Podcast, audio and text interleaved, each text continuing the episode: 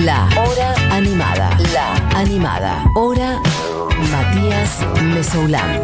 Futurock. Sabrán recordar, amigues, que los martes venimos haciendo eh, últimamente especialitos en plan cápsula del tiempo, eh, que igual nos metimos en una de, no sé por qué, armamos una especie de consigna eh, tácita, involuntaria, impensada, eh, sin desearla, al priori, arrancamos, esto fue así, hace dos semanas más o menos, o tres, ya no me acuerdo, hicimos el año 1991 porque era un año en particular, un año en donde salieron un montón de discos increíbles todos ese año, pintó ir a ese año en particular, no porque abriera la década ni ninguna otra cosa, porque podría haber pasado dos años después y hubiéramos hecho entonces el año 93. Simplemente porque ese año, no sé, había salido Nevermind de Nirvana, disco de Metallica, disco de los Peppers, disco de lo que se te ocurra, y entonces dijimos, bueno, hablemos de ese año.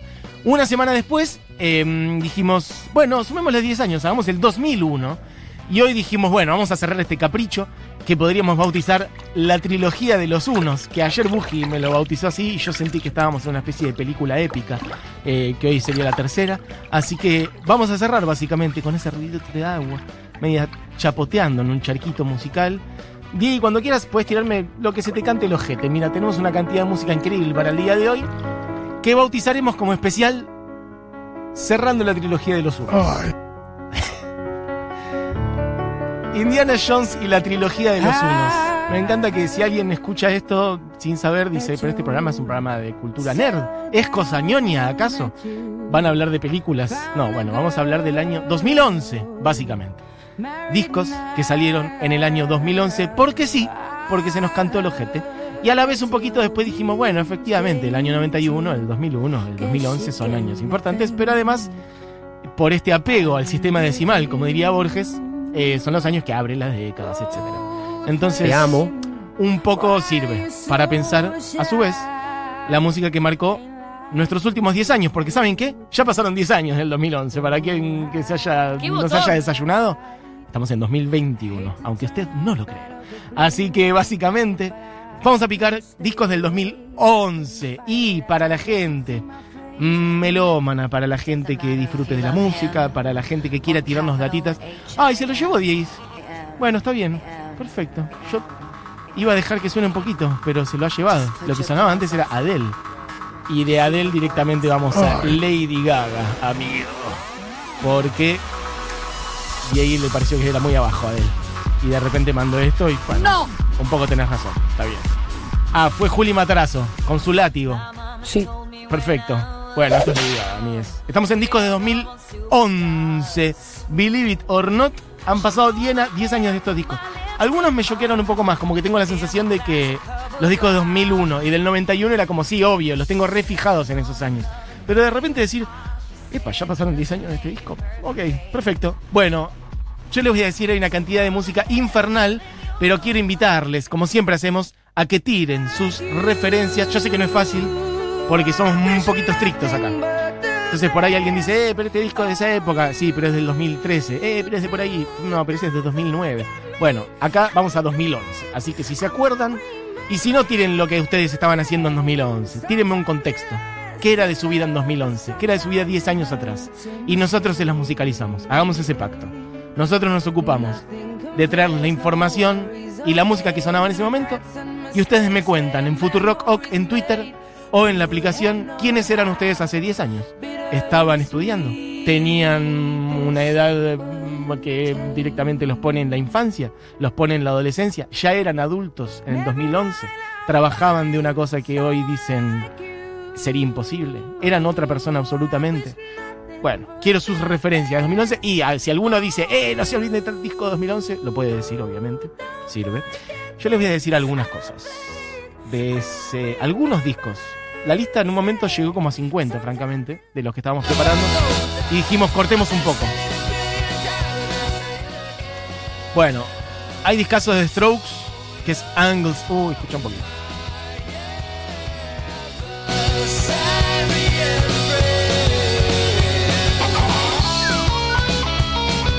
Se emocionó mucho Juli Matarazo, ¿eh? Creo que nunca lo había visto emocionado con los Strokes. Como que empezó a bailar. Es un temón, me dice, es un temón. Perfecto, esta es la emoción que queremos disparar. Bueno, yo les voy a decir.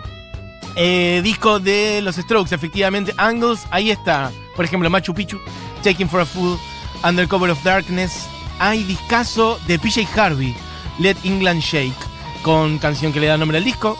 eh, y varias otras más. Después nos metemos un poco más en cada cual.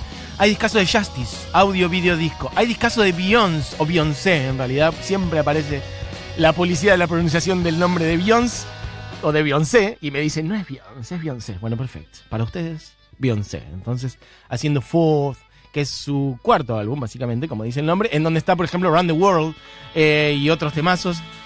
¿Qué más? Bueno, esto que está sonando es Justice, que lo decía recién por ahí.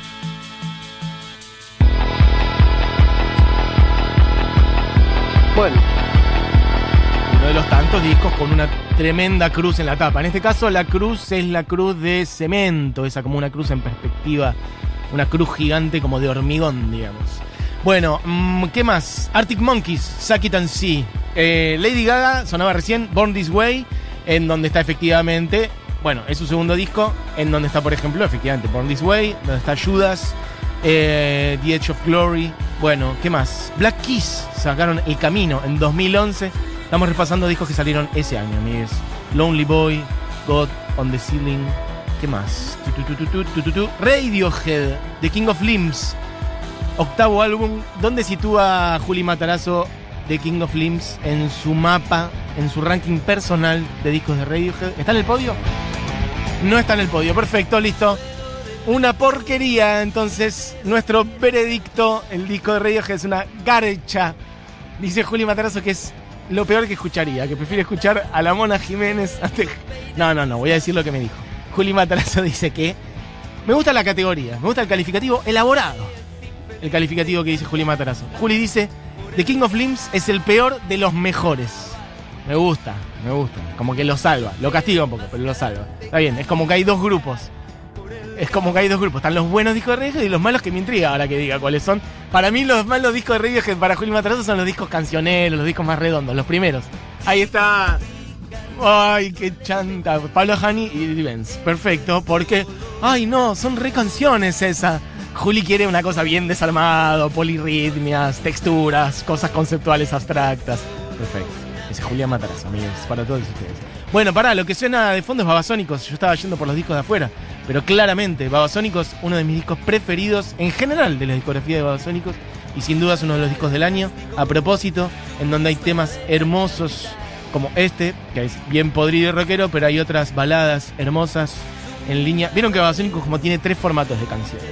En general, si uno tuviera que hacer una especie de eh, clasificación de la discografía general de Babasónicos, tienen las canciones podridas, putrefactas, rockeras, tienen las baladas sedosas y melosas y románticas, y después tienen las canciones más electrónicas directamente para bailar. Bueno, acá hay un poco de cada cual, porque esta va en la línea rockera, Flora y Fauno, por ejemplo, o en privado, son hermosos temas que van en la línea más melosa.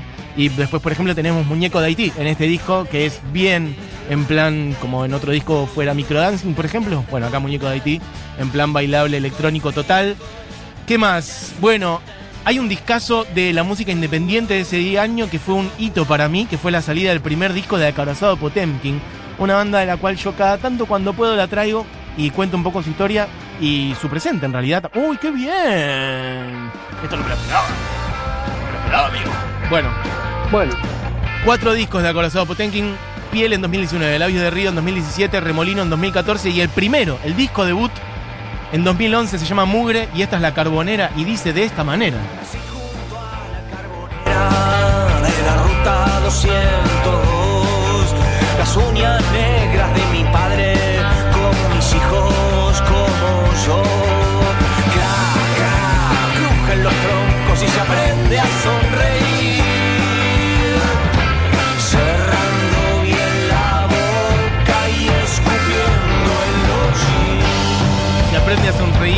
cerrando bien la boca y escupiendo el hollín. Eh, altísima banda, eh, grandes letras y bueno, eso, mugre, como su propio nombre lo dice básicamente, eh, tanto en el sonido como en las letras. Juan Pablo Fernández, ahí, em, bueno, en la, en la escritura, en sobre todo en la guitarra, en la voz, que viene de la pequeña orquesta Reincidentes, Lulo Esaín, hermano de Mansa, en batería y Federico Gazarocián, en bajo. Después se voy a hablar un poco más de ellos. Uy, me dieron muchas ganas de picar este disco y de poner canciones de acá. Bueno, vamos a poner algo más de mugre después. ¿Qué más? Bueno, yo ni llegué a decirles. Díganme ustedes también en la aplicación y en Twitter. Bueno, ya me quieren correr. Pero no dije ni la mitad de lo que quería decir. Bueno, yo solamente voy a decir, así medio por arriba, cositas que no. Cositas que no llegué a mencionar. Hay disco de San Vincent, hay disco de Adele, que apenas al principio sonó algo, el disco 21, su segundo disco. ¿Qué más? Disco de. El último disco de los Beastie Boys. Hay disco de Bjork, hay disco de Florence and the Machines. Bueno, and the Machine. Bueno, hay un montón de cosas. Hay disco de Tom Waits en 2011. La verdad, gran año para la discografía, la producción discográfica mundial. Y mm, bueno, a mí es. ¿Saben qué? Vamos a poner música. Básicamente, hoy estamos en plan viaje temporal 2011. Quiero entonces que me tiren. Si tienen un dato concreto, que me digan para mí el disco de ese año es tal, o yo escuchaba tal cosa, pero como sé que no es fácil ubicar exactamente qué disco sale en qué año, también pueden soltar amarras y decirme simplemente imágenes de 2011. ¿Quiénes eran ustedes y en qué andaban para poner en contexto? Y desde acá les tiramos data y les musicalizamos esta hora en plan 2011. Por lo pronto, voy a venir también acá a Argentina para poner una canción que para mí es un himno mm, al amor, como pocas, una canción que te levanta cualquier cosa, que la pones bien arriba y te levanta el ánimo. Yo les digo, levanten el volumen para escuchar la canción que viene ahora, porque es hermosísima. El disco se llama Ringo, la banda se llama Masacre, y en ese disco hay canciones como Muerte al Faraón o Tengo Captura, el séptimo disco de Masacre, pero hay una canción que habla del amor y de la libertad y del empuje, sobre todo del amor en la juventud o la adolescencia, donde lo quieran ubicar que se llama Tanto Amor y creo que no hay muchos temas mejores en estos últimos 10 años en Argentina, así directamente, tan buenos como este. Así que amigues, sean bienvenidos a la hora animada Viaje al 2011. En el día de hoy suena Tanto Amor de Masacre. Adelante.